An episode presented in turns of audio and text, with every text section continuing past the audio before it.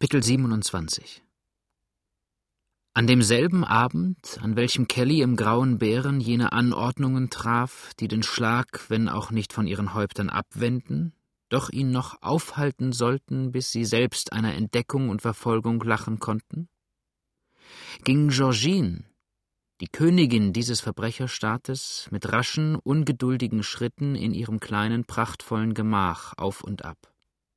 Nur dann und wann blieb sie am Fenster, um hinauszuhorchen, als ob sie jemanden erwarte, der immer und immer noch nicht kommen wolle. Die Augen des schönen Weibes glühten in Zorn und Unmut.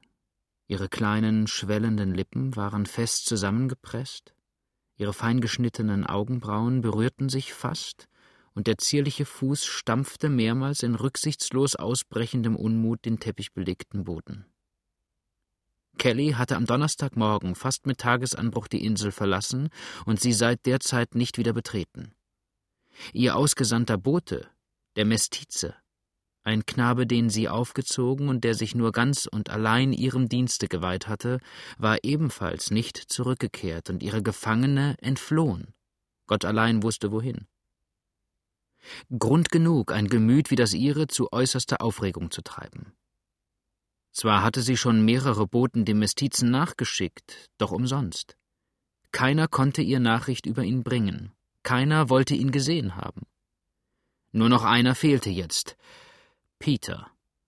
Und lange Stunden hatte sie in immer peinlicher werdender Ungeduld gewartet, ihn zu sehen und günstigen Bericht von ihm zu hören.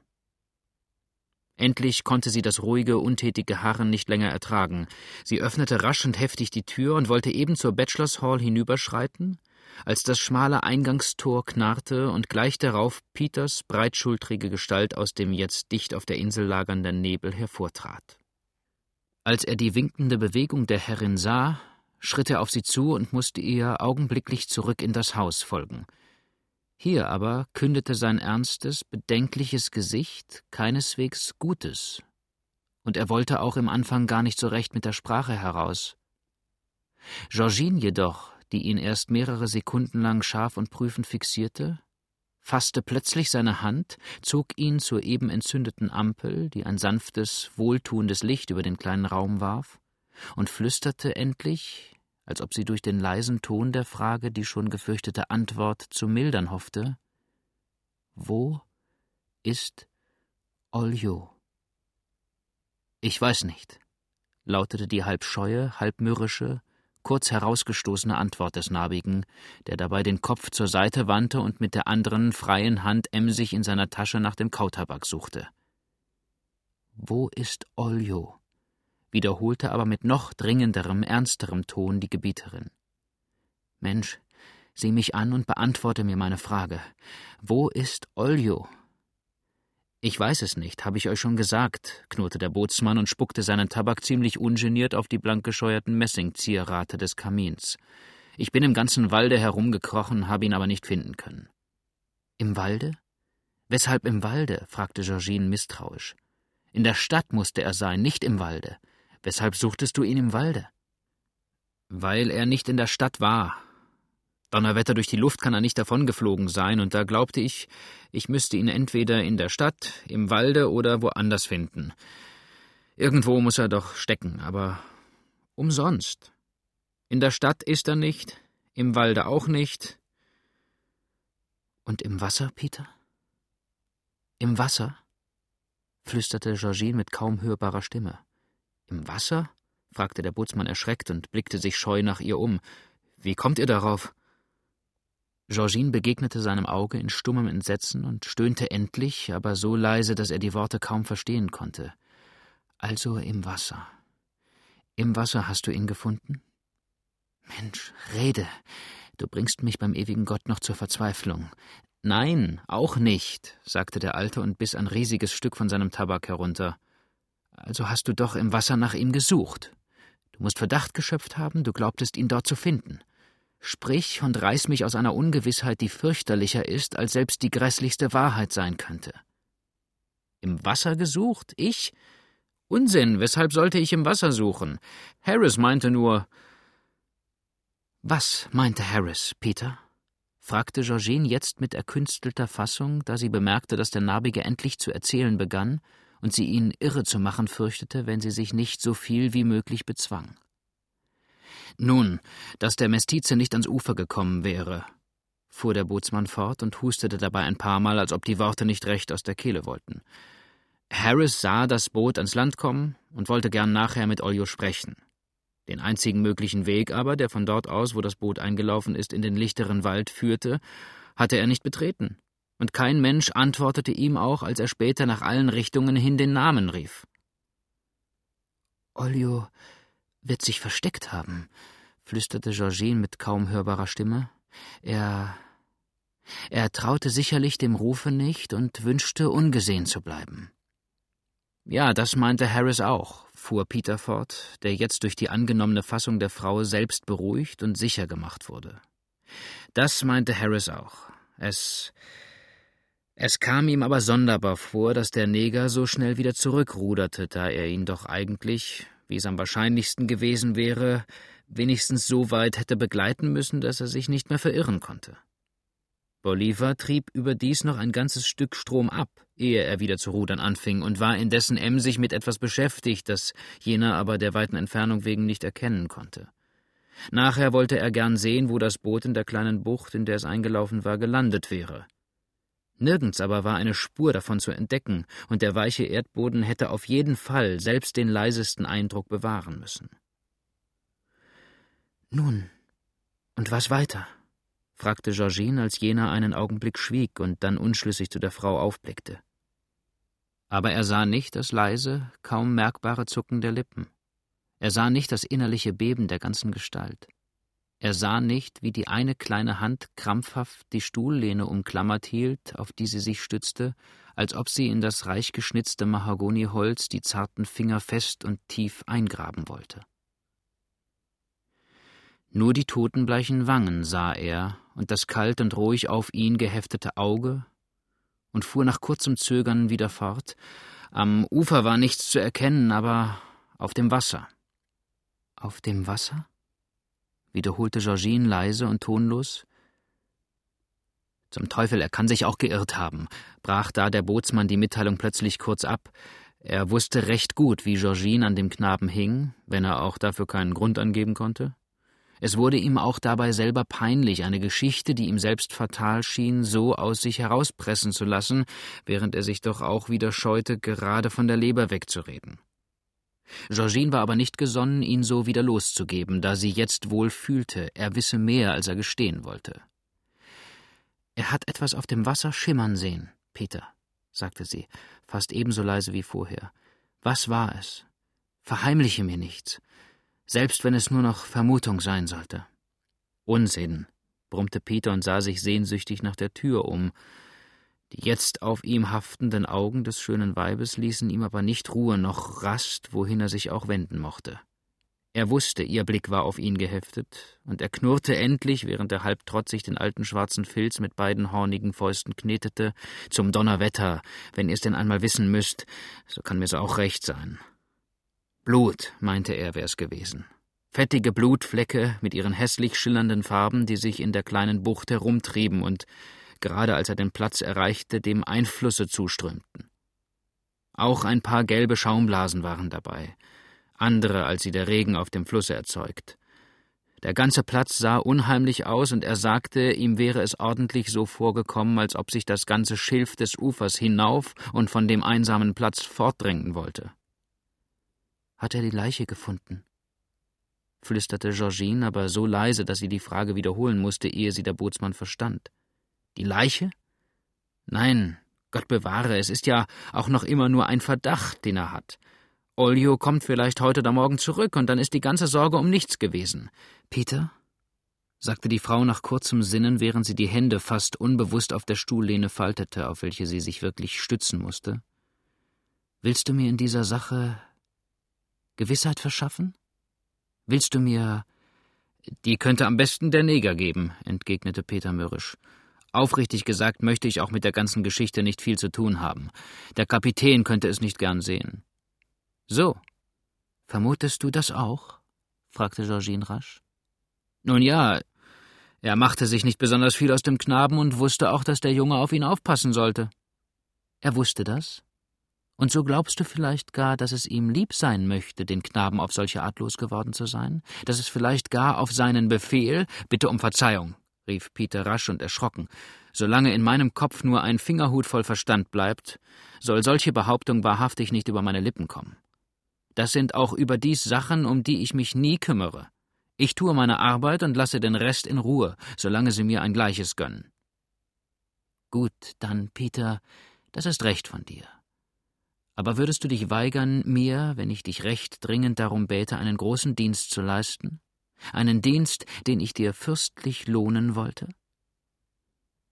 Einen Dienst zu leisten? Weigern, Gott bewahre es, wäre ja nur eigentlich meine Pflicht und Schuldigkeit, besonders gegen eine Lady. Gut. Du versprichst mir also, meine Bitte zu erfüllen? Wenn ich es kann, von Herzen gern. Gib mir deine Hand darauf. Peter zögerte. Die Sache fing an, zu ernsthaft zu werden, und es gereute ihn schon fast, sein Wort so ganz bestimmt gegeben zu haben. Georgine streckte ihm aber die weiße und jetzt marmorkalte Hand so bittend entgegen, dass er nicht Nein sagen konnte und einschlug. Die Hornfinger ruhten für einen Augenblick in dem weichen Griff der zarten Rechten. Du hast dein Wort gegeben, flüsterte jetzt die Frau. Du wirst es als Mann nicht brechen wollen. Nimm Haken und Seile mit. Jene Bucht, von der du sprichst, wird nicht so tief sein. Schaffe mir die Leiche. Du kannst einen von den Enterhaken mitnehmen. Auf dem Boden hingezogen muss er sich in die Kleider. Sie hielt einen Augenblick inne und barg das Gesicht in den Händen. Gleich darauf aber fuhr sie mit der vorigen Ruhe und Festigkeit fort. In die Kleider des unglücklichen Knaben einhaken. Die Leiche schaffst du mir, sobald du sie hast, hier herüber. Olio soll wenigstens ein Grab in trockener Erde haben. Willst du das tun? Wenn aber Kapitän Kelly kommt und nach mir fragt? Die Entschuldigung deiner Abwesenheit lass meine Sorge sein. Willst du mir die Leiche herschaffen? Meinetwegen denn, ja, brummte Peter. Die Bucht ist höchstens zehn Fuß tief, vielleicht nicht einmal das. Wo aber schaffe ich den den Kadaver hin? Hier in mein Haus, dort in jenes Kabinett. Das weitere besorge ich selber. Doch jetzt noch eins. Wo habt ihr den Neger aufbewahrt? Der liegt in dem einen Stalle da drüben, den Sie für ein zeitweiliges Gefängnis hergerichtet haben, sagte Peter. Corney ist heute tatsächlich an den Bisswunden gestorben. Es war doch wohl eine Ader gesprengt und nicht recht abgebunden, und wir wollen jetzt nur des Kapitäns Ankunft abwarten, dass dieser beschließt, was mit dem Schufte werden soll. Wenn's kein Neger wäre, so hätten wir uns allerdings nicht so viel Mühe um die Sache gegeben. Denn Corny hat ihn auch genug gereizt, und sie konnten's zusammen ausmachen. Dass sich aber ein Neger an einem Weißen ungestraft vergreifen sollte, dürfen wir doch nicht gestatten, sei es auch nur des bösen Beispiels wegen. Und Kapitän Kelly mag deshalb bestimmen, was mit ihm werden soll. Losgeben darf er ihn aber nicht, die Leute sind wütend auf das schwarze Fell. Bring ihn hierher, sagte Georgine jetzt, als sie wie aus tiefem Sinnen emporfuhr. Wen? Den Neger? Bolivar, gebunden wie er ist, und schicke mir zwei von den Männern mit. Wähle ein paar von Cornys Freunden. Hm, meinte der Alte. Da bedeutet das wohl nichts Gutes für den Schwarzen. Wenn ihr übrigens glaubt, dass ihr den zu irgendeinem Geständnis zwingt, so seid ihr verdammt irre. Der ist störrisch wie ein Maulesel. Doch meinetwegen, ich gehe indessen, um mein Wort zu lösen. Wenn ihr mir und euch übrigens einen Gefallen tun wollt, so erwähnt nichts gegen den Kapitän, wenn er etwa kommen sollte. Mit diesen Worten verließ er das Zimmer. Georgine aber warf sich, kaum von seiner Gegenwart befreit, auf die Ottomane und machte ihrem gepressten und bis dahin nur gewaltsam bezwungenen Herzen Luft in einem wilden, lindernden Tränenstrom. Der Schmerz des schönen, leidenschaftlichen Weibes konnte sich aber nicht auf solch sanfte Art brechen. Ihr Charakter wollte nicht leiden und dulden, er wollte ankämpfen gegen den Druck, der ihn beengte, und Rache üben an dem, der es wagte, ihr feindselig gegenüberzutreten. Grenzenloser Liebe war sie fähig, aber auch grenzenlosen Hasses. und diese Leidenschaften wurden nur verstärkt, da Zweifel und Eifersucht die eine umnachtete, während noch immer die Gewissheit fehlte, der anderen freien und ungehinderten Lauf zu lassen. Sie hatte Richard Kelly mit einer Stärke geliebt, die sie selbst erbeben machte. Alles, alles hatte sie ihm geopfert, Gefahren mit ihm geteilt, Verfolgung und Not mit ihm getragen, in seinen letzten Schlupfwinkel war sie ihm gefolgt, unter dem Auswurfe der Menschheit lebte sie mit ihm, für ihn. Jede Rückkehr in das gesellschaftliche Leben war ihr abgeschnitten. Ihre einzige Hoffnung auf dieser Welt war er, der einzige Stern, zu dem sie bis jetzt mit Vertrauen und Liebe emporblickte. Er, der einzige Gott fast, zu dem sie gebetet. Er und jetzt zum ersten Male der fürchterliche Verdacht, nein, fast die Gewissheit schon, dass er falsch sei. Das alles machte ihr Hirn schwindeln, jagte ihr das Blut in Fieberschnelle durch die Adern. Er war schuldig. Wozu brauchte er denn auch sonst ihren Boten zu fürchten? Wozu hätte er Großer, allmächtiger Gott, die Sinne vergingen ihr, wenn sie den Gedanken fassen wollte. Das Kind ermorden lassen. Gewissheit, stöhnte sie mit krampfhaft gefalteten Händen. Heiland der Welt, gib mir Gewissheit, nur Gewissheit und überlass das Übrige mir. Richard? Richard, wenn du dein Spiel mit mir getrieben hättest. Ein Stimmengewirr wurde vor der Tür laut, und als sie öffnete, standen etwa ein halbes Dutzend der Insulaner davor, von denen einige Fackeln trugen, andere den gebundenen Neger in der Mitte führten. Bolivar schritt trotzig zwischen ihnen einher. Den Kopf umwand eine Binde, und das eine Auge war ihm vom Kampfe mit der Übermacht angeschwollen. Des Messers hatten sie ihn beraubt, dass er nicht doch noch Unheil damit anrichte. Georgine trat auf ihn zu, sah ihm erst einige Sekunden lang fest und starr in das halb trotzig, halb scheu zu ihr aufgeworfene Auge und sagte dann, während sie ein kleines silberverziertes Terzerol spannte und in der Hand hielt, jetzt aber auch in kaum zwei Fuß Entfernung von dem Afrikaner stehen blieb, Bolivar, deine Tat ist verraten. Du bist in meiner Macht, und kein Gott könnte dich vor der verdienten Strafe retten, wäre nicht noch ein anderer hinein verwickelt, dessen Entdeckung mir wichtiger ist als dein Leben, Sklave. Du hast den Knaben, der deiner Obhut anvertraut wurde, ermordet, in jener Bucht drüben den Leichnam versenkt. Du siehst, ich weiß alles. Jetzt gestehe aber auch, so dir dein schwarzes Leben nur den Wert einer Glasperle hat, was und wer dich dazu bewogen hat. Der Knabe hatte dir nie ein Leid getan, er war manchmal übermütig nach der Knabenart, aber sonst noch fast ein Kind. In deinen Händen musste er wie die Taube in des Geiers Krallen sein. Wer hat dich also gedungen, Mensch? Oder wessen Befehlen hast du dabei gehorcht?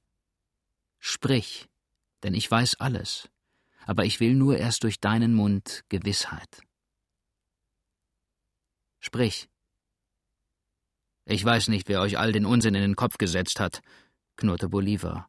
Aber so viel ist gewiss, dass ich hier um nichts und wieder nichts niederträchtig behandelt werde. Wäre Massa Kelly hier, der würde dir beistehen. Das glaube ich, flüsterte die Frau. Doch deine Ausflüchte helfen dir nichts.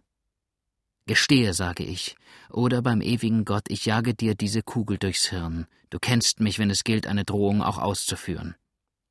Ja, darin kenne ich euch, trotzte der wilde Sohn der Wüste. Darin kenne ich euch nur zu gut. Aber ich lache eurer Drohungen. Dieses Leben, das ich in letzter Zeit hier geführt habe, ist doch kaum besser als das eines Hundes gewesen. Drückt in drei Teufelsnamen ab. Aber glaubt nicht, dass ich mich vor solchem Kinderspielwerk fürchten soll. Es wäre lächerlich. Löst ihm die Hände und bindet sie an jenen Baum, rief Georgine jetzt, die ihren Entschluss geändert hatte, während sie die kleine Unterlippe mit ihren hellglänzenden Zähnen fast blutig presste. Ich will doch sehen, ob ich die schwarze Bestie nicht zum Reden zwingen kann. Tusk, bringe die Peitsche heraus und peitscht ihn mir so lange, bis er bekennt. Und wenn ihr ihm das schwarze, tückische Fell in Streifen vom Rücken ziehen solltet. Tod und Verdammnis dieser mörderischen Kanaille. Er soll mir, wenn er nicht gestehen will, unter der Knute verbluten. Das war mein Rat von vornherein, rief der angeredete Bootsmann. Er hatte seinen Namen von einem eberähnlich vorstehenden Zahn erhalten, der seinem Gesicht etwas fürchterliches gab. Hier habe ich die Knute gleich mitgebracht, und nun wollen wir doch einmal sehen, ob das Blut ebenso schwarz ist wie die Schwarte, unter der es steckt. Herunter mit dem Kittel, mein Mohrenprinz, und tu mir den Gefallen und schreie nicht gleich genug, dass der Spaß nicht so bald aus ist. Bolivar warf ihm einen wilden, trotzigen Blick zu. Aber kein Laut kam über seine Lippen, und schweigend ertrug er es, als der herkulische Bursche die schwere Sklavenpeitsche nach besten Kräften über seinen nur mit einem dünnen Kattunhemd bekleideten Rücken zog, so dass dieses bald in Streifen herunterhing und das helle Blut in fürchterlichen Streichen folgte. Schweigend knirschte er nur mit den Zähnen, als sie ihn seiner Abkunft und Rasse wegen verhöhnten, seine Eltern verfluchten und ihm in übermütigem Grimme ins Gesicht spien.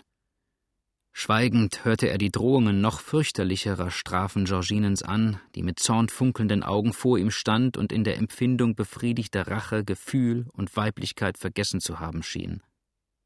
Bolivar blieb aber standhaft. Seine zerrissenen Schultern zerfleischte die unbarmherzige Knute mehr und mehr, seine Glieder zuckten im grässlichen Schmerz und die Knie zitterten unter ihm.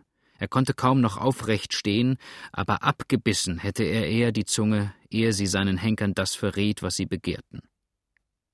Fest aufeinander knirschte er die Zähne, und fest auf das stolze Weib heftete er den wilden, drohenden Blick. Vor seinen Augen fing es jetzt an, sich in tollen, schwarzen und schillernden Nebeln zu regen. Sterne blitzten auf und nieder, und eine unbezwingbare Schwäche überkam ihn. Er wollte sich mit letzter Anstrengung aufrecht halten. Er lehnte seine Schulter an den Baum, der seine Fesseln hielt, aber es war vergebens. Die Gestalten fingen an, sich vor seinen Augen zu drehen. Purpur schimmernde Nacht folgte, und er sank halb ohnmächtig in die Knie. Will die Bestie beten? rief der eine mit dem Eberzahn. Auf, Kanaille, wenn wir mehr Zeit haben. Ehe du gehängt wirst, rufe deine schwarzen Götzen an. Jetzt ist's noch zu früh. Halt! rief da dicht neben ihnen eine Stimme, und zwar so kalt und gebieterisch, so ruhig und doch so fürchterlich ernst, dass die Henker überrascht in ihrer blutigen Arbeit innehielten und auch Georgine sich erschreckt dem wohlbekannten Tone zuwandte. Es war Kelly, der den bunten mexikanischen Mantel über den Schultern hängend, den schwarzen, breitrandigen Filz tief in die Stirn gedrückt, dicht neben ihnen stand und die Hand gegen die mit Peitschen bewaffneten ausstreckte. Wer hat hier ein Urteil zu vollziehen, das ich nicht gefällt habe? Ich sprach das Urteil, sagte Georgine mit fest auf ihn gehefteten Augen, indem sie die noch immer gegen die Männer ausgestreckte Hand ergriff. Ich verurteile ihn, weil er den Knaben ermordet hat. Das Kind, das ich aufgezogen und gepflegt habe, hat er mit seinen teuflischen Händen erwürgt. Und du darfst mich nicht hindern, ihn zu strafen, du darfst es nicht. Und sie zischte die letzten Worte mit leiser, vor innerer Aufregung fast erstickter Stimme, wenn du nicht selbst als ein Teilnehmer jenes Mordes erscheinen willst. Bindet den Neger los, lautete des Kapitäns ruhiger, den Einwand gar nicht beachtender Befehl. Bindet ihn los, sage ich. Die Tat soll untersucht werden. Sie ist untersucht, Mann, rief Georgine, sich heftig und wild emporrichtend. Ich trete gegen ihn auf und rufe den allmächtigen Gott zum Zeugen an, dass er den Mord verübt hat. Willst du ihn jetzt noch schützen und befreien? Bindet ihn los, sage ich, wiederholte Kelly mit finsterer, drohender Stimme. Zurück da, Georgine. Dein Platz ist nicht hier. Willst du alle meine Befehle übertreten?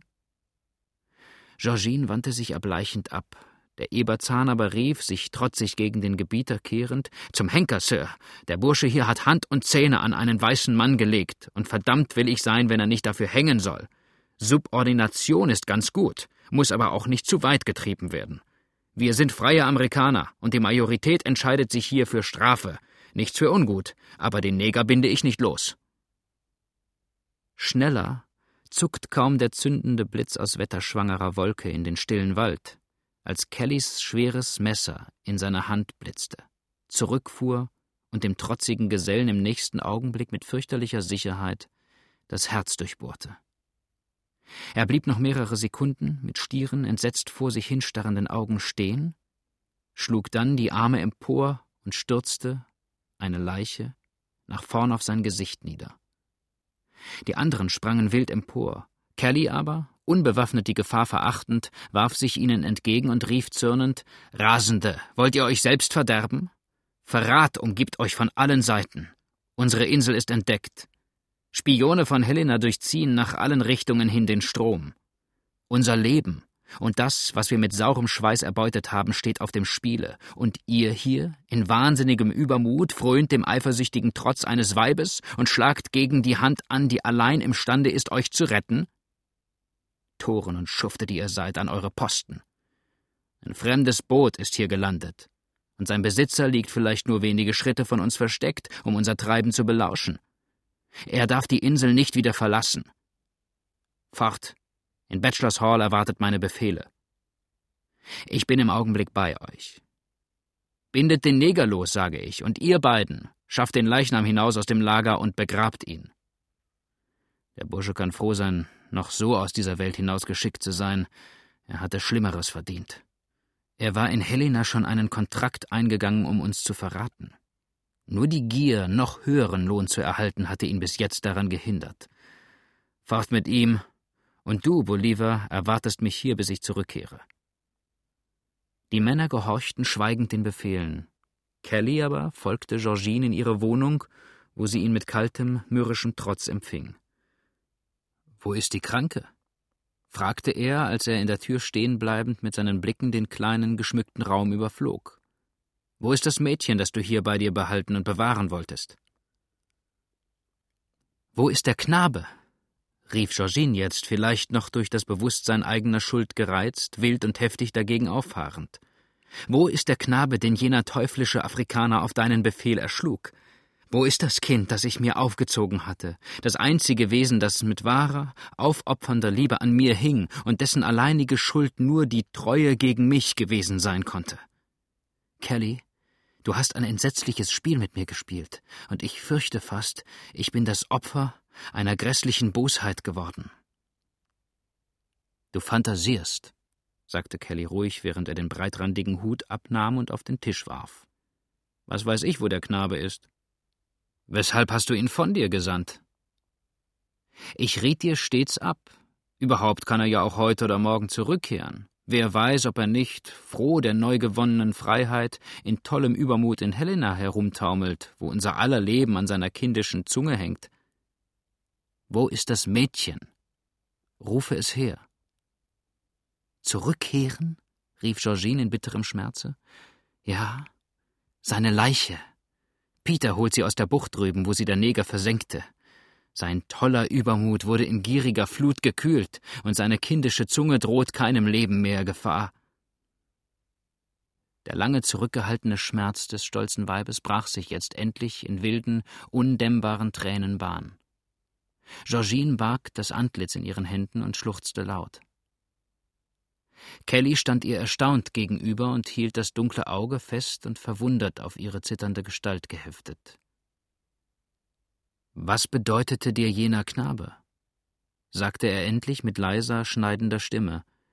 Welchen Anteil nimmst du an einem Burschen, der aus gemischtem Stamm entsprossen dir nur als Diener lieb sein dürfte? Georgine, ich habe dich nie nach jenes Knaben Herkunft gefragt. Jetzt aber will ich wissen, woher er stammt. Aus dem edelsten Blute der seminolischen Häuptlinge, rief das schöne Weib und richtete sich ihren Schmerz gewaltsam bezwingend stolz empor. Seines Vaters Name war der Schlachtschrei einer ganzen Nation. Er ist unsterblich in der Geschichte jenes Volkes. Und seine Mutter? Georgine fuhr wie von einem jähen Schlage getroffen zusammen. Ihre ganze Gestalt zitterte, und fast unwillkürlich griff sie, eine Stütze suchend, nach dem Stuhle, neben welchem sie stand. Kellys Lippen umzuckte ein spöttisches Lächeln, aber er wandte sich, als ob er ihre Bewegung nicht bemerke oder doch nicht bemerken wolle, rasch dem kleinen Kabinett zu, wo Marie ihren Schlafplatz angewiesen bekommen hatte. Wo ist die Kranke? fragte er den Ton zu dem eines gleichgültigen Gesprächs verändernd. Ist sie in ihrer Kammer? Sie schläft, sagte Georgine, wohl überrascht über das kurze Abbrechen seiner Frage, doch schnell gesammelt. Störe sie nicht, sie bedarf der Ruhe. Ich will sie sehen, erwiderte der Kapitän und näherte sich dem Vorhang, der das kleine Gemach von dem Wohnzimmer trennte. Du wirst sie wecken. Tu mir die Liebe und lass sie ungestört, bat Georgine. Kelly wandte sich gegen sein Weib und schaute ihr mit so scharfem, forschendem Blick ins Auge, als ob er ihre innersten Gedanken ergründen wollte. Ihr Antlitz blieb aber unverändert, und sie ertrug ohne Zucken den Blick. Schweigend drehte er sich von ihr ab und lüftete den Vorhang. Das Bett stand diesem gerade gegenüber, und auf ihm, die schlanken Glieder von warmer Decke umhüllt, den Rücken ihm zugewendet, dass nur der kleine, von wirren Locken umschmiegte Kopf, ein Teil des blendend weißen Nackens und die rechte, auf der Decke ruhende zarte Hand sichtbar blieben, lag eine weibliche Gestalt. Die äußeren Umrisse hatten auch Ähnlichkeit mit dem entflohenen Mädchen, aber Kellys scharfer Blick entdeckte rasch den Betrug. Im ersten Augenblick machte er allerdings eine fast unwillkürliche Bewegung, als ob er noch weiter vortreten wolle. Plötzlich aber hielt er wieder ein, ließ noch einmal seinen Blick erst über die ausgestreckte schlummernde Gestalt, dann über das schöne, doch marmorbleiche Antlitz seines Weibes schweifen und verließ dann rasch die Kammer und das Haus. Draußen schritt er an dem Neger vorüber, der noch neben dem Baum kauerte, an welchem er misshandelt worden war, und trat zwischen die jetzt in Bachelors Hall versammelten Männer. Die Zeit drängte. Keinen Augenblick durfte er verlieren, denn der nächste konnte schon verderbenbringend über sie hereinbrechen. Und in kurzen, klaren Befehlen verteilte er einzelne der Schar über die Insel, von denen einige die Ufer nach einem gelandeten Kahn absuchen, andere die Dickichte durchstöbern sollten, Fanden sie den Kahn, so war weiter nichts nötig, als ihn wohl versteckt zu bewachen. Der ihre musste dann in ihre Hände fallen. Ahnte er aber, dass er entdeckt sei und hielt er sich verborgen, nun, so konnte er auch die Insel nicht verlassen und war für den Augenblick unschädlich gemacht, bis ihn das Tageslicht seinen Verfolgern entdecken musste. Posten wurden dann auch, um jeder anderen bis jetzt noch unbekannten Gefahr zu begegnen, an all den Plätzen ausgestellt, wo eine Landung überhaupt möglich war, und die Bewohner der Insel erhielten gemessenen Befehl, ihre Sachen gepackt, in Bereitschaft zu halten, um jeden Augenblick zum Aufbruch fertig und gerüstet zu sein. Ihre Boote mussten zu diesem Zweck doppelt bewacht und überhaupt alles getan werden, den Ausbruch des ihnen drohenden Wetters so lange wie möglich zu verzögern. Noch war ja auch nicht einmal die Gewissheit da, dass ihr Schlupfwinkel ernstlich verraten sei, denn die beiden, die auf dessen Erforschung ausgegangen waren, konnten unschädlich gemacht werden. Ließen sich die Bewohner von Helena und besonders die der Umgegend wieder beruhigen, so wäre es töricht gewesen, in unkluger Furcht voreilig einen Platz zu verlassen, wie es vielleicht keinen zweiten für sie in den Vereinigten Staaten gab. Auf jeden Fall konnten sie ihn dann so lange behaupten, bis sie imstande waren, all ihre Habseligkeiten in die südlicher gelegenen Staaten, besonders nach Texas und Mexiko, zu schaffen, so dass, wenn später je einmal eine Nachsuchung gehalten wurde, die Nachbarn höchstens deren leeren Horst, die Geier aber ausgeflogen fanden. Zu diesem Zwecke musste Kelly jedoch augenblicklich wieder nach Helena hinauffahren und wollte nur in dem Fall gleich zu ihnen zurückkehren, wenn unverzögerte Flucht nötig werden sollte. Galt es die letzte Rettung, so blieb ihnen auch immer das letzte Mittel gewiss, sich Bahn zu hauen, ehe die Feinde auch nur eine Ahnung bekamen, wie stark und zahlreich sie wären. Diese Anordnungen waren alle so umsichtig getroffen und die Kräfte derer, deren Macht sie zu fürchten hatten, so genau dabei berechnet, dass wirklich eine ganz genaue Kenntnis jener Verhältnisse dazu gehörte, mit solcher Sicherheit selbst den letzten Augenblick abzuwarten, wo eine einzige, versäumte Stunde alles ins Verderben stürzen konnte. Sei es aber nun, dass die Insulaner von der Nähe der Gefahr nicht so genau unterrichtet waren, denn Kelly teilte ihnen nur das mit, was sie notwendigerweise wissen mussten, oder vertrauten sie ihm und seiner Klugheit wirklich so sehr? Kurz, die meisten schienen die Sache ungemein leicht zu nehmen und verließen sich auf ihre Übermacht. Solche lange Ungestraftheit ihres verbrecherischen Treibens hatte sie übermütig gemacht, und einige äußerten sich sogar ganz offen darüber, es wäre ihnen gleichgültig, ob sie entdeckt seien oder nicht. Den wollten sie sehen, der sie hier in ihrer eigenen Feste angriffe. Kelly dachte hierüber freilich anders und kannte recht gut die Gefahr, die ihnen drohte, wie auch die Mittel, die ihnen zu Gebote standen, um ihr zu begegnen. Ihn beunruhigte aber auch jetzt das Ausbleiben des schon längst von Indianer erwarteten Bootes. Denn der Zeit nach, und wenn es fortwährend flott geblieben war, hätte es die Insel lange erreichen und passieren müssen. Der entsetzliche Nebel erklärte freilich einigermaßen dieses Zögern. Entweder hatte der alte Hosier die Sicherheit seines Bootes nicht preisgeben wollen, oder Bill mochte auch selbst gefürchtet haben, vielleicht zu früh aufzulaufen oder gar vorbeizurennen und die kostbare Beute dadurch aufs Spiel zu setzen. Es schien indessen, als ob sich der Nebel lichten würde.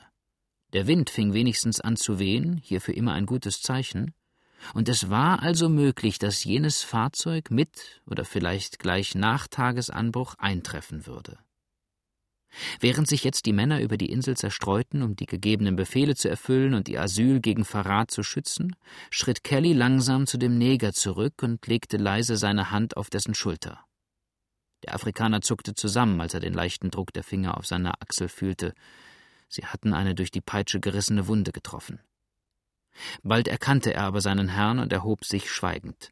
Bolivar, flüsterte der Kapitän und blickte finster in das Antlitz des treuen Negers, Sie haben dich misshandelt und mit Füßen getreten, weil du mir ergeben bliebst? Der Neger knirschte mit den Zähnen und warf den funkelnden Blick zu dem hell erleuchteten Fenster der Herrin hinüber. Ich weiß alles, sagte Kelly und hob beruhigend die Hand gegen ihn auf. Aber vielleicht ist es gut, dass es so gekommen ist. Auf keinen Fall soll es dein Schade sein. Doch hier darfst du nicht bleiben, fuhr er nach kurzer Pause fort. Georgine weiß, was du getan hast und kennt in diesem Punkte keine Grenze ihrer Rache. Wir haben uns beide dagegen zu wahren. Packe das zusammen, was du mitzunehmen gedenkst, und komm mit mir. Bolivar blickte staunend zu dem Kapitän empor. Es lag ein finsterer Ausdruck in diesen Worten. Wollte er die Insel? Wollte er Georgine ihrem Schicksal überlassen? Kehren wir nicht zurück? Fragte er, als er den Blick des Herrn von sich abgewendet sah. Du nicht. Wenigstens nicht in nächster Zeit. Ich vielleicht schon morgen, sagte Kelly. Doch eile dich, eile dich. Unsere Minuten sind gemessen. Wir haben manche lange Stunde gegen die Strömung des Mississippi anzurudern. Ich kann nicht rudern, murrte der Neger. Meine Arme sind gelähmt. Die Peitsche hat mich meiner Kraft beraubt. Du wirst steuern, sagte der Kapitän. Hast mich manchmal hinübergerudert und magst heute deine Arme ruhen lassen. Doch Bolivar, willst du fortan auch mir nur folgen, dein Leben meinem Dienst weihen und in unveränderter Treue an mir hängen? Willst du gehorchen, was auch immer der Befehl sein möge? Ihr habt mich heute gerecht, Massa, flüsterte der Neger, und seine dunkelglühenden Augen hafteten an der Gruppe, die eben den Leichnam des Erstochenen durch die Einfriedung schleppte das Blut jenes Schurken, von eurer Hand vergossen, ist über mich weggespritzt, und jeder einzelne Tropfen war wie Balsam auf meine brennenden Wunden. Glaubt ihr, dass ich das je vergessen könnte? Kellys prüfender Blick haftete wenige Sekunden auf ihm, dann sagte er leise Genug, ich glaube dir. Geh jetzt und rüste dich. Mein Boot liegt auf seinem gewöhnlichen Platze und rasch wandte er sich von ihm ab, um ihn zu verlassen. Da hemmte des Negers Ruf noch einmal seinen Schritt. Massa, sagte Bolivar und griff in die Tasche seiner Jacke. Hier sind zwei Briefe, die der Rothäutige bei sich gehabt hat. Sie scheinen aber nicht für euch bestimmt zu sein. Schon gut, flüsterte Kelly und nahm sie an sich. Ich danke dir. Und schnell verließ er durch das kleine nordwestliche Tor die innere Einfriedung, die ein schmaler Pfad mit dem oberen Teil der Zwischenbank verband. Bolivar aber schlich in seine eigene Hütte, raffte dort das Beste seines Eigentums zusammen und verließ, ohne Gruß oder Wort weiter an irgendein lebendes Wesen der Insel zu richten, durch den feuchtdunstigen Nebel hin dem wohlbekannten Pfade folgend, die Kolonie, um seinen Kapitän an dem bestimmten Platze zu treffen.